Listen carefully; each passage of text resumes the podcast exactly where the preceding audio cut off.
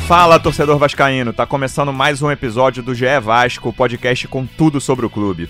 Eu sou o Luciano Melo, hoje eu tô recebendo aqui o Bruno Gilfrido e o Rafael Zarco. Como é que você tá, Bruno? Eu tô muito bem, Luciano, e você? Eu tô ótimo. E você, Zarco, como é que você tá? Tudo bem, segunda-feira boa dessa. Vamos falar de Palmeiras e Vasco, esse empate 1 a 1 que o Vasco conseguiu lá em São Paulo contra o então líder do campeonato, perdeu a liderança depois dessa rodada. Bruno, o que, você achou do jogo? Pontos positivos, pontos negativos desse empate que o Vasco conseguiu lá na, na, Arena Palmeiras? Achei um bom jogo, Luciano. O Palmeiras não levava um gol né, a 11 jogos no seu estádio. Então, o fato do Vasco ter feito um gol já é um ponto positivo, ainda mais para um time que está em reconstrução, ainda está tentando é, criar uma identidade com o Luxemburgo. Eu vejo muito mais pontos positivos nesse empate do que pontos negativos. Pontos positivos a briga do time ali, né? Um time muito aguerrido, é, que está dificultando para adversários complicados, como o Palmeiras, que mesmo com vários jogadores reservas na equipe, é, é um time muito forte, tem talvez o melhor elenco do futebol brasileiro. Então eu vejo é, muito mais ponto positivo mesmo, mas principalmente essa vontade, essa organização tática com o Vanderlei Luxemburgo. Bruno falou identidade do time com o Luxemburgo. Zarco, você já vê uma identidade? Acha que ainda falta? Como é que você vê o momento atual do Vasco?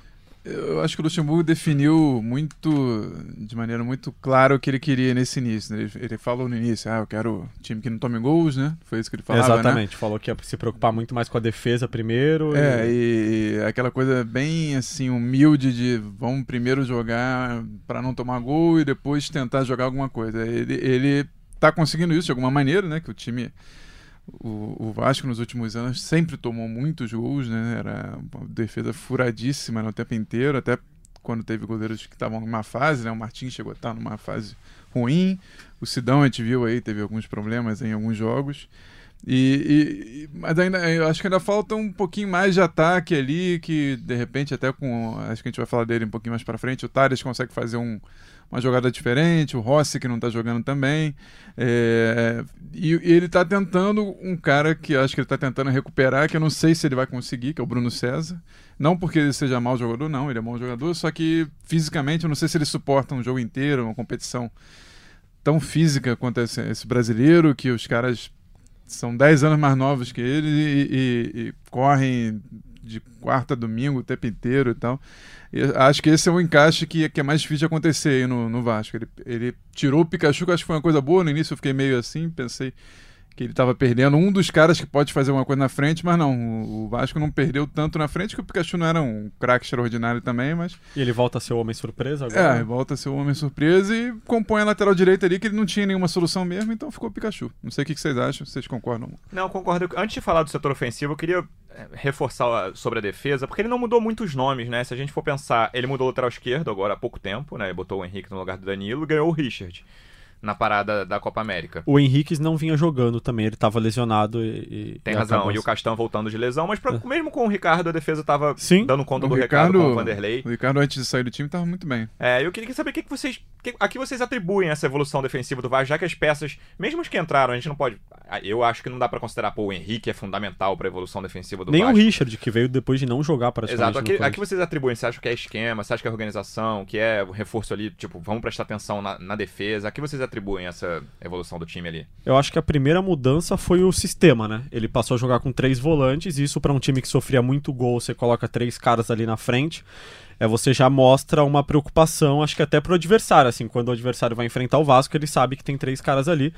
Mas eu acho que principalmente a postura. A postura do Vasco acho que mudou bastante, assim, um time que tá combatendo mais, tá tentando roubar mais bola, não tá esperando muito. A gente via os jogos do Vasco antes, era um time que deixava a bola passar na frente da área várias vezes ali, a bola ficava passando, passando, passando e ninguém tirava. Eu acho que a postura mudou muito com o Vanderlei, mas eu não diria que é só isso, eu diria que também tem a mudança do, do esquema tático com três volantes. Eu acho que até pode ser uma coisa muito frágil que se esvai, pode, pode se esvair em poucas rodadas, mas eu estava aqui no, no jogo, né, ouvindo a zona mista que o Aliati estava lá, o repórter de São Paulo estava lá pegando e todos falando ah, porque o Luxemburgo nos trouxe confiança, porque o Luxemburgo mata no peito e deixa a gente jogar e tudo. E por isso que eu tô falando que isso pode, daqui a duas rodadas, tomar duas porradas e o Luxemburgo briga com todo mundo no vestiário e daqui a pouco isso aí acaba, né? Essa relação boa pode acabar, porque o Luxemburgo, ao mesmo tempo que é um cara realmente de, de nome, de cacife, de personalidade, ele também é um cara difícil. Né? Essa coisa de confiança é chavão, mas é impressionante. Assim, o Vasco levou mais pressão e, te, e, o adversário criou mais chances no jogo contra o Havaí em casa. O Havaí é lanterna do campeonato, não ganhou nenhum jogo, tanto que empatou nos acréscimos com o Vasco em São Januário do que com o Palmeiras fora. E essa coisa da confiança me chama muita atenção no time. É, não, e, e, o discurso dos caras, né? como estavam praticamente, parecia que um estava do lado do outro repetindo o que o outro estava falando. E, e, e aí, aí, eu estava até pensando, né, que eu tinha um, tem um amigo vascaíno que encheu o saco porque o Aliati escreveu no dia seguinte que pela perspectiva do jogo o Vasco poderia ter vencido porque o Palmeiras era reserva e tudo mais. Eu falei, não, eu concordo inteiramente com o que o Aliati escreveu. Não, ele não disse que o Vasco foi mal, não disse, só disse que, que era um jogo que, que diante dos reservas, ah, reservas são milionários, é um time milionário, concordo com isso. Mas é, tá na hora também, eu, eu, penso assim, né, o Vasco tá, também tem um momento que tem que parar de falar em reconstrução, em coitadismo e tal, e tentar vencer um jogo. Se continuar empatando e tal, se continuar não conseguindo vencer os, os jogos que, que bem ou mal ali, se você vai ter uma oportunidade para vencer o Palmeiras ou o Grêmio, era, eram essas oportunidades, né? Não vai vencer o Palmeiras atropelando todo mundo, que já não está mais atropelando todo mundo, né? É, aí é, é, um ponto aí que chega um momento que tem estag... uma certa estagnação na evolução. Agora é, é o ponto que o Luxemburgo tem que tentar se virar, por mais que não tenha jogadores. Por isso que eu acho que, estou falando de novo no setor ofensivo, que ele vai acabar promovendo o Thales a titular nesse time para arriscar. Botar um moleque aqui que, que ele mesmo falou. E ele né? gosta, né? Que... aguenta correr duas horas, dá uma namoradinha é, e ainda é. corre depois. Isso aí nem o Bruno hoje em dia mais aguenta. Mas eu já tô bem mais velho que o Thales. É, eu ia entrar justamente no setor ofensivo. Fora o ataque, que eu acho que o Thales é uma boa opção, tem uma questão do meio-campo ali, né? Me parece que é uma, um trio de meio-campo que ainda não está completamente definido, apesar de achar que ele confia plenamente no Richard e no Raul. Acho que esses dois são titulares absolutos do time no momento. Mas o que, vocês acham que pode acontecer nesse terceiro homem, nessa peça de criatividade, como o Zarco falou no início? Acho que é o que está faltando pro Vasco. Assim, o Vasco tem uma eficiência ofensiva impressionante na bola parada. O Vasco é, faz muito gol de bola parada ofensiva.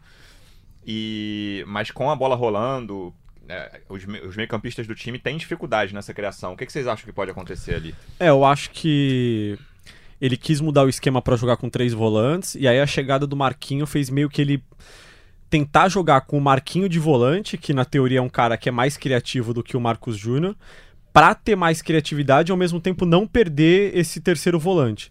Só que por enquanto não tá dando certo. O Marquinho não mostrou nada até agora, praticamente. O Marquinho tá muito parecido com o aquele argentino, agora esqueci. Jogou no Vasco tem pouco tempo também. O De Sábato? Não, não, outro.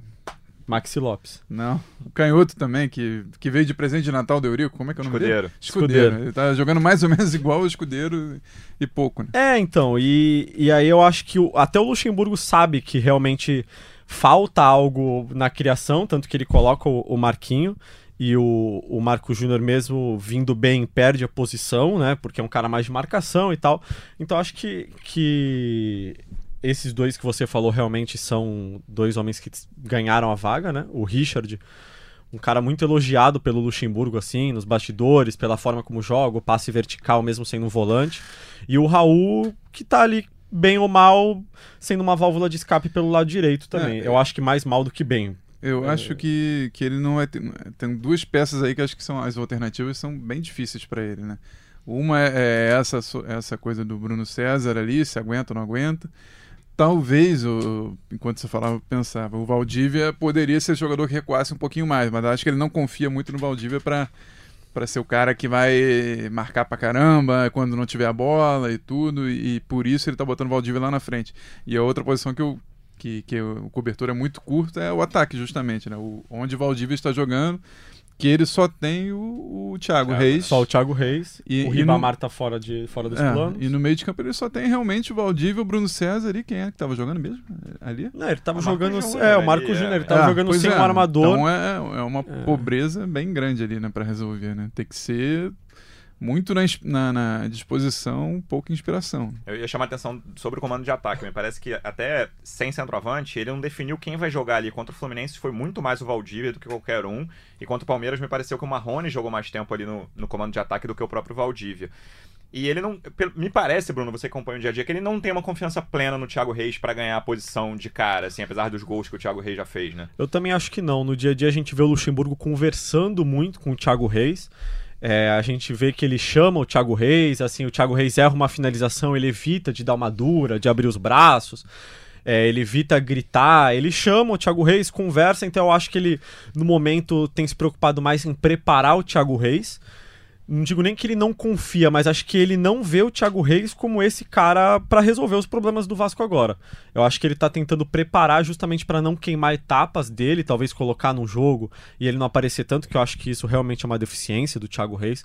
Eu acho que ele aparece muito pouco, acho que ele tem pouco fundamento, apesar de finalizar muito bem. É, então acho que é, o Luxemburgo realmente não vê o Thiago Reis como a solução para o comando de ataque nesse momento.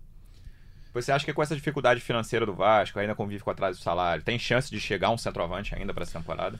É, todo nome que o Vasco tá tentando tá esbarrando sempre em alguma coisa, né? O, até agora o Anangoló foi o único que houve uma proposta mesmo, que colocaram os números na mesa, o Anangoló falou sim, e aí depois apareceu o futebol chinês e acabou levando. Então, é, eu acho que não. Eu acho que o Vasco não vai conseguir trazer um centroavante, Mas porque. A janela de fora fecha quarta-feira agora. É, exatamente. E aí acaba complicando ainda mais. fica a Série B, né? Se contar que com sete, sete tem que ver quem, no jogo, quem não chegou a sete jogos na Série A, basicamente o mercado não pode trazer de fora. Exatamente. E o discurso que, que a diretoria tem tomado é de não apostar num jogador que seria exatamente uma aposta, assim. Eles acham que o Anangonó é, talvez até se encaixasse um pouco nessa questão da aposta, mas já é um cara mais experiente e tal. Eles não queriam contratar alguém novo, porque eles acham que novo já tem o Thiago Reis. Zarco, você é o auxiliar do Luxemburgo por um dia. Quem você escalaria no comando de ataque do Vasco? Thiago Reis. Thiago Reis. Sai quem? Sai quem? Eu recuaria o Valdívia. Daria um seu ataque choque inteiro lá. nele. Você botaria o Thales ou não? Bota, pode, pode botar o seu ataque. O botaria, ataque. botaria o Thales na direita, o, o, o Marrone? Marrone, né? Ah, não. Então vou, vou mudar tudo, então. Calma aí. O Valdívia vai pro meio. Calma, o Valdívia vai pro meio, o Thales Magno vai pra direita. Não, o Thales Magno vai pra esquerda, o Rossi na direita e o Marrone na frente. Então o Thiago Reis foi pro banco. O Thiago Reis fica no banco. O Rossi, a previsão é um, uma, é um mês, Bruno? 15 dias de repouso total e aí depois volta às atividades de leve. O Zarco comentou sobre os jogos que o Vasco teve chance de ganhar contra Grêmio e Palmeiras, que eram dois jogos na teoria, muito difíceis fora de casa. O Vasco agora tem CSA e Goiás, né? CSA em Cariacica, Goiás fora antes do clássico contra o Flamengo. Acho que são dois jogos para firmar essa recuperação do time ou não com o Luxemburgo, né? Fazendo seis ou pelo menos quatro pontos nesses jogos. Acho que o Vasco dá uma respirada boa, principalmente contando que os times lá de baixo não estão pontuando, né? Tá, me parece hoje, não sei se vocês concordam, que a gente tem três favoritos ao rebaixamento. Havaí, CSA e Chapecoense e uma vaga muito aberta se o Vasco fizer esses pontos contra o CSA e Goiás, acho que o Vasco dá uma boa respirada. Até o jogo contra o Flamengo, né? Que é o que a torcida quer mais espera nessa, nessa sequência. Vocês acham que o Vasco tem condição de, contra CSA e Goiás, firmar esse jogo em Cariacica? O que, que, que, você espera dele, Bruno? Eu acho que o Vasco tem condições de conquistar os seis pontos, pelo que apresentou nos últimos jogos. Até o jogo contra o Grêmio, claro que a gente não dá para ficar em cima do si, né? Mas aquele gol ali no começo do segundo tempo mudaria completamente o, o, panorama do jogo. Então acho que o Vasco tem sim condições. Eu até conversava com um amigo meu que me perguntou se eu achava que esse ano se eu achava que esse ano o Vasco chegaria no fim do campeonato como chegou no ano passado. E eu falei que eu acho que não, porque eu acho que o Vasco vai ganhar mais jogos durante o ano, mas não que vai ganhar com facilidade. Acho que todo jogo vai ser difícil, contra o CSA, contra o Goiás, mas eu vejo esse Vasco do Luxemburgo hoje com mais condições de ganhar do CSA em casa e do Goiás fora do que teria no ano passado. É, não, o, esses jogos são mais perigosos porque você vê que vai pegar o Grêmio lá fora, vai pegar o Palmeiras lá fora. Acho que o próprio atenção dos caras lá, do Luxemburgo mesmo, a gente, acho que a gente vai falar da predação lá dele, né? É, aquela coisa tem que fazer isso, tem que fazer aquilo e tal. Os caras entram muito ligados. Contra né? o CSA pra contar, né? É, não, não, os caras entram muito ligados, porque é, é claramente um, um, time muito mais forte, né? Aí tu vai pegar um cara um pouquinho mais, mais ou menos do mesmo nível, ou, ou até pior, a mobilização é bem menor às vezes. Né? E, se o, e são dois jogos que se o Vasco passar com um ponto, com três pontos, já, já é bem capaz do, dos de baixo encostarem, né? Acho que se o Vasco perder, mesmo assim, ele não sai da zona. Ele não é, entra não na entra, zona. Não né? entra, não na, entra. Na próxima rodada, né? Então, é o momento de descolar um pouquinho e tentar tirar a corda do pescoço. Né? É, eu acho que a, a meta do Luxemburgo é fazer o Vasco entrar em todos os jogos contra o CSA, contra o Goiás, com a mesma motivação que entrou contra o Palmeiras e o é, Grêmio. Esse né? é o objetivo. Né? Porque, é, e acho que é, é, a dificuldade também, né? Porque é complicado você entrar com a mesma concentração em jogos tão diferentes assim, né? Eu não tinha combinado nada com o Zarco, mas a preleção era o próximo assunto. Antes eu só queria conversar com vocês sobre esse painel geral do rebaixamento. O que, que vocês acham? Eu falei que eu considero os três favoritos. Vocês já veem dessa mesma forma? Qual é o, essa quarta vaga? Tá entre quais times? Eu acho que o Goiás e os três cariocas e o, e o Ceará talvez sejam os times que mais brigam ali. O que, que, vocês acham? Quem você acha que pode pegar, fora esses Havaí, CSA, Havaí, CSA e Chapecoense? Estão muito ameaçados. Chapecoense vai reagir, Chapecoense já reagiu algumas outras vezes. Como é que vocês veem isso? Eu acho o cenário da Chapecoense esse ano bem difícil. Tá perigando cair algum. É, tá com nove pontos. Rodar, alguma, alguns anos, né? Depois da tragédia lamentável que já faz quanto, 2016, quantos anos? já 2016 agora em novembro. Três anos, né? E eu não acredito no Cruzeiro nesse bolo, mas também, também não. não. duvido. Acho que a gente já conversou até sobre isso. É, fora que o Cruzeiro está numa numa situação difícil porque essa coisa de ah, Libertadores, time é forte, mas cheio de problemas políticos ali e tal, e, e daqui a pouco tá, já ouvi que está trazendo salário e quando começa time grande nessa nesse ciclo aí, ninguém sabe onde pode parar, aliás. Sabemos, né? O Vasco foi assim muitas vezes. Né? É, mas eu, eu, eu acho Quem briga que... pela quarta vaga para vocês? Para mim, mesmo o Rogério Senna fazendo um grande trabalho, fica entre, os, entre Ceará, Fortaleza, Vasco, Fluminense. Não vale falar até o décimo, sabe? Eu acho que eu o Botafogo o não Goiás, chega, não. Eu acho que o Goiás, que fez um ótimo início de brasileiro, ainda vai é, brigar lá embaixo. Tem cara, tem, tem pinta também. Eu não falei todos, não. Eu falei Fluminense. eu falei Fluminense, Vasco, Fortaleza, Ceará, Botafogo e Goiás. Falei isso. Foi quase. não, eu acho que vai ficar por aí também, mas eu. Mas eu não acredito que o Vasco vai brigar para cair de, depois no, no, meio da tabela assim, não. Acho que do meio da, da virada de turno. Acho que o Vasco vai ficar entre o décimo segundo. Eu acho que esse ano vai ser bem mais tranquilo quinto. pro Vasco. Eu acho que o, o, elenco tá o elenco tá melhor. É, não sei não, se. Não, eu não acho nem que o elenco tá muito bom, não, mas, mas acho não, que tá não, mobilizado não, não mais acho cedo, que esteja sabe? muito bom. Eu acho que tá eu, melhor eu acho que, que o maior problema passado. do Vasco é justamente a falta de, de, de, possibilidade. Vai ter que tirar lá, vai ter que apostar que um moleque desse vai entrar e vai, vai conseguir. Isso se não for vendido. Ter né? uma regularidade. É, e, e questão financeira, como você falou de salário também, né? É, e aí o Thales é, aparece, aí, sei lá, aparece um time de fora e leva. É. E aí o Vasco não tem como segurar. Acho que o maior problema do, desse Vasco aí, além do, da questão salarial, é, é esse negócio de pouquíssimas opções. Né? Você, você teve que improvisar o Valdívia, tu passa a ter só um cara no meio, que é o, Bruno, praticamente. O outro é o Marco Júnior, que, que, que não tinha uma experiência de clube grande, então você não consegue apostar muito nele. Você tem o Marquinhos, que é um que também não, não vive um momento maravilhoso há muito tempo. Não sei nem se viveu um dia, mas é um bom jogador, um jogador razoável é, é, mas não vai dominar um, um, meio de campo, né, como, como talvez o Lucha que, quisesse. Então, e, e, no ataque você tem o Thiago Reis, que estava jogando a copinha, mas mete gol, mas também o, o, treinador, o próprio treinador não confia, né? E não tem um outro para botar. Ele só está improvisando, não está botando um outro jogador com característica ali. É, ele queria um jogador com essa característica, né? E sobre o meio de campo, eu acho que nesse esquema que o, o Luxemburgo propõe, é, não faz nem tanta falta um armador porque ele tem é, a ideia de jogar com três volantes. Então acho que o mais importante é ele encontrar um volante, que talvez seja o Marcos Júnior, que tenha qualidade para sair jogando.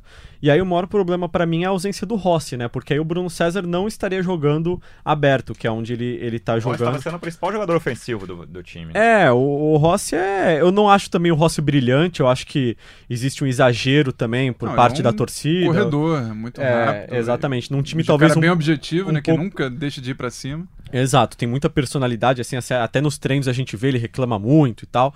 É, mas eu acho que há uma carência, digamos, talvez um time mais arrumado ele não jogasse, porque ele corre, corre, corre. Ele era, ele era reserva no Inter, mas entrava bastante. Eu acho que passado. ele é um bom reserva de um time é. arrumado, mas no Vasco hoje ele é importantíssimo. Então você perde ele, aí você acaba tendo que jogar com o Bruno César, que emagreceu, entrou em forma, mas não é o cara que é, vai ter velocidade pelos lados como o Rossi, né? E num time que joga com três volantes é importante você ter jogadores de velocidade, como você tem o Marrone do lado esquerdo, é, ou até quando ele está centralizado.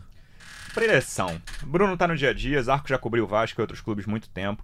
Vocês acham que esse tipo de discurso de treinador ainda funciona com jogadores em forma geral? Eu acho que tem um certo efeito ali, mas muito rápido ali, né? Não... Possivelmente, tá, o pessoal brinca sempre, né? Ah, na derrota ninguém mostra a preleção. Realmente eu nunca vi uma preleção de derrota. É... Acho que dá uma, dá uma energizada ali nos caras, mas depois começa o jogo, toma um gol acabou o grito que o cara que tava te incentivando ali. O, do é, mas o, o Vasco é... fez o gol no começo, pois né? é, mas o do Luxemburgo o grito também é pro, pro mal também, que ele xinga todo mundo. Como... Se algum ouvinte não, não, não viu o que, que era a preleção antes do jogo, o Luxemburgo gritando com os jogadores no vestiário, citou a virada da, Copa, da final da Mercosul de 2000, falando que a camisa do Vasco pesa muito, não com essas palavras, né? Fala, ele falou outra coisa. ele falou que a camisa é pesada e, enfim, a Vasco TV divulgou isso no domingo à noite, isso viralizou entre os vascaínos. Eu lembrei muito da última passagem, não lembrei muito, mas assim, me veio à cabeça a última passagem do Joel Santana pelo Vasco. Que ele já era um cara que não estava com a mesma moral, os jogadores não o viam da mesma forma, e vazou pelo menos duas vezes vídeo de, de preleção do Joel, aquele, ele contando aquelas piadas e tal, e claramente os jogadores. É, mas ali era. Ali era naquilo, né? Tem uma certa diferença naquele. Porque ali era aquelas reuniões. Palestra no hotel ainda. É, né? no hotel. Ali era aquela corrente final e tal. É, aquela coisa, né? O, o pessoal fala que que tem é, é um discurso que para mim se tornou muito como é que se diz, ponto pacífico que eu não concordo muito, que ah, o, o jogador hoje em dia não, não, atura mais esse tipo de papo motivacional, não é, não é bem assim, né? Isso até me lembro num bar uma vez discutindo com o Canedo sobre isso. Eu não sei se o. Vitor Canedo do futebol é. internacional aqui do E aí ele falando, ele menosprezando o Filipão, assim, mas numa boa, né? Não, querendo dizer que não tem método, tal, blá blá, que não é mais o tal. Eu falei, cara, mas vocês acham que esses caras ganharam tudo como ganharam? Ganharam tanta coisa porque deu sorte, porque sei lá o quê? Às vezes o estudo, se você contar só estudo, tem um bando de treinador que estudou muito, estudou coisas parecidas, tem muito tem muito, muita, como é que se diz? Muito conhecimento, mas nem todos têm o instinto. O cara, às vezes o, o, cara vai no instinto, olha no olho do cara e fala, porra, esse cara vai, vai entrar e vai jogar pra caramba, vai me ajudar. Esse cara aí vai ser valente do início ao fim, esse cara vai me dar uma coisa que o cara que é melhor tecnicamente não vai me dar. É, e isso conta muito. O, o, Filipão conseguiu segurar aí um, time campeão brasileiro quando muita gente. Ah, o Filipão tá ultrapassado, essas coisas. Então, o Luxemburgo eu acho que une um pouco das duas coisas. Acho que ele já teve uma fase brilhante como um.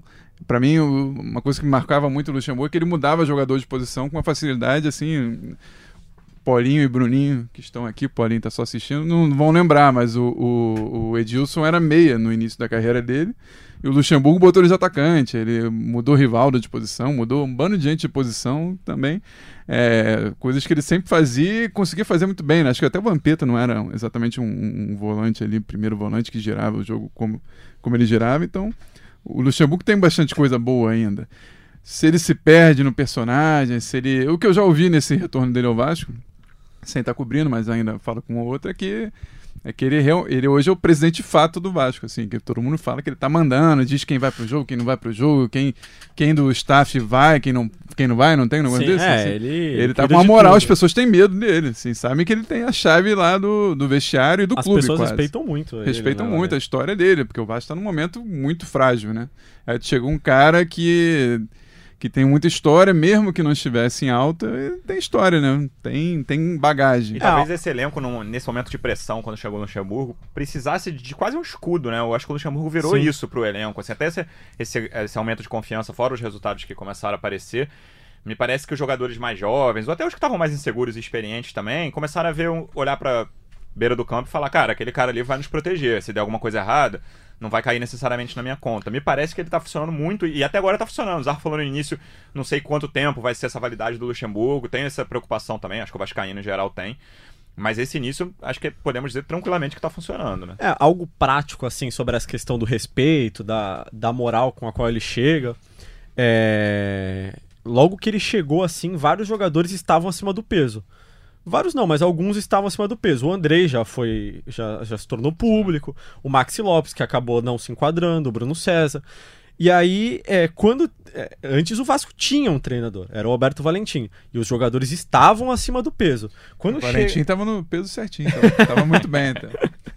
quando, quando chega um treinador e aí os jogadores perdem e, e se adequam à forma física ideal, você mostra que tem um respeito, né?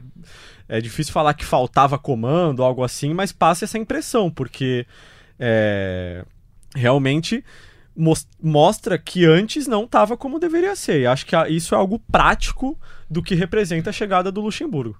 É, esse início, sim, eu acho que o grupo comprou muito a ideia do Luxemburgo, né? Vamos ver quanto tempo dura, mas acho que o Vasco vinha num. É, eu, eu tava vendo o Luxemburgo na coletiva, é, sorridente pra caramba, tu viu lá em São Paulo? Sim, sim. Nossa, tava, parecia que tava no bar com os amigos. No...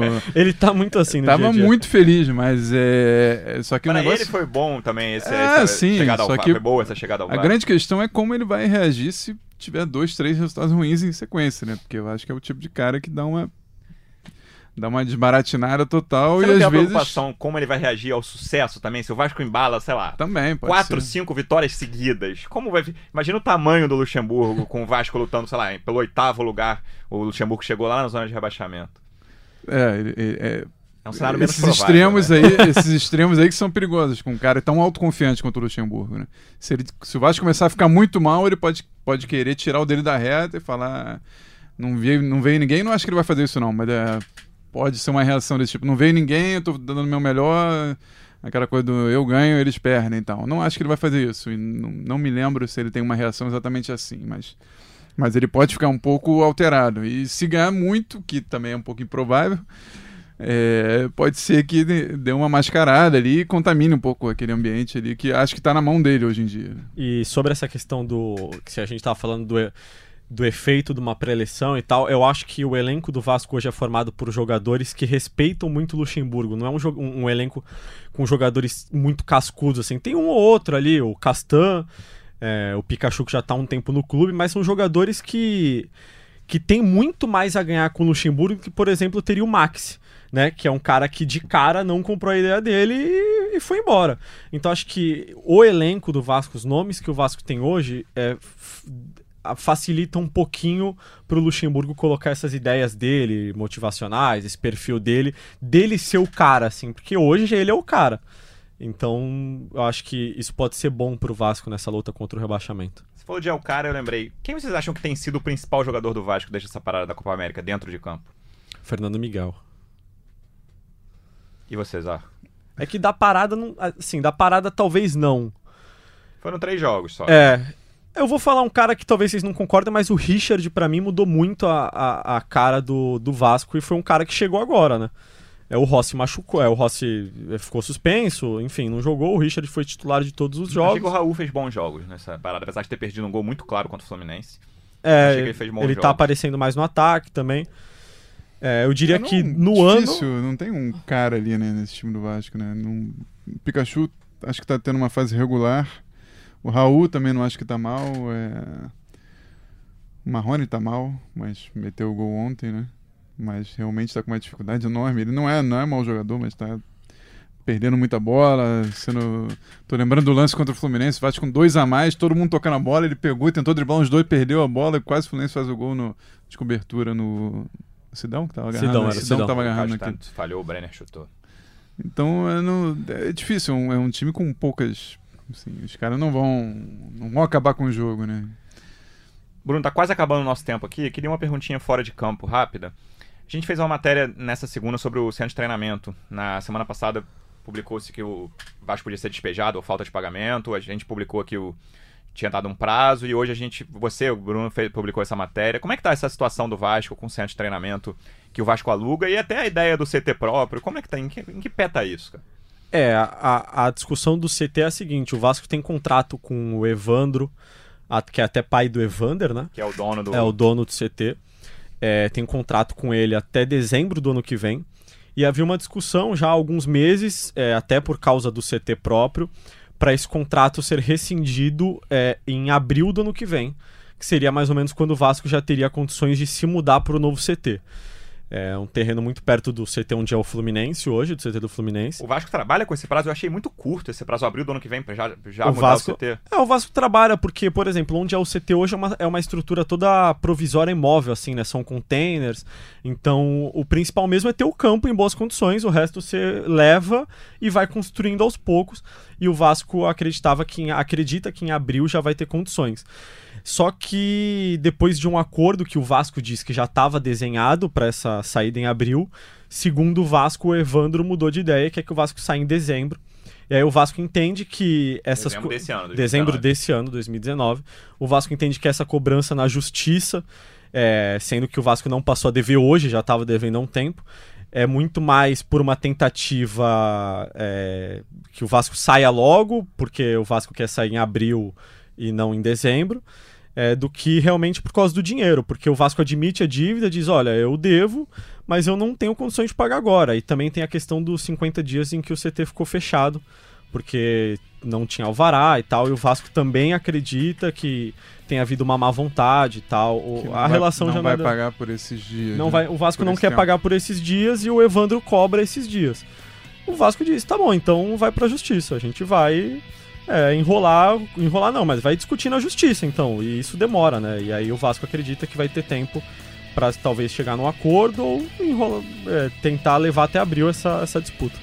Bom, tá só começando, deu pra perceber que a gente vai ter muito assunto nos podcasts É Vasco. Bruno Gilfrida, Rafael Zarco, muito obrigado a vocês. A Obrigado. gente volta na semana que vem ou em edição extraordinária. Um abraço. Um abraço.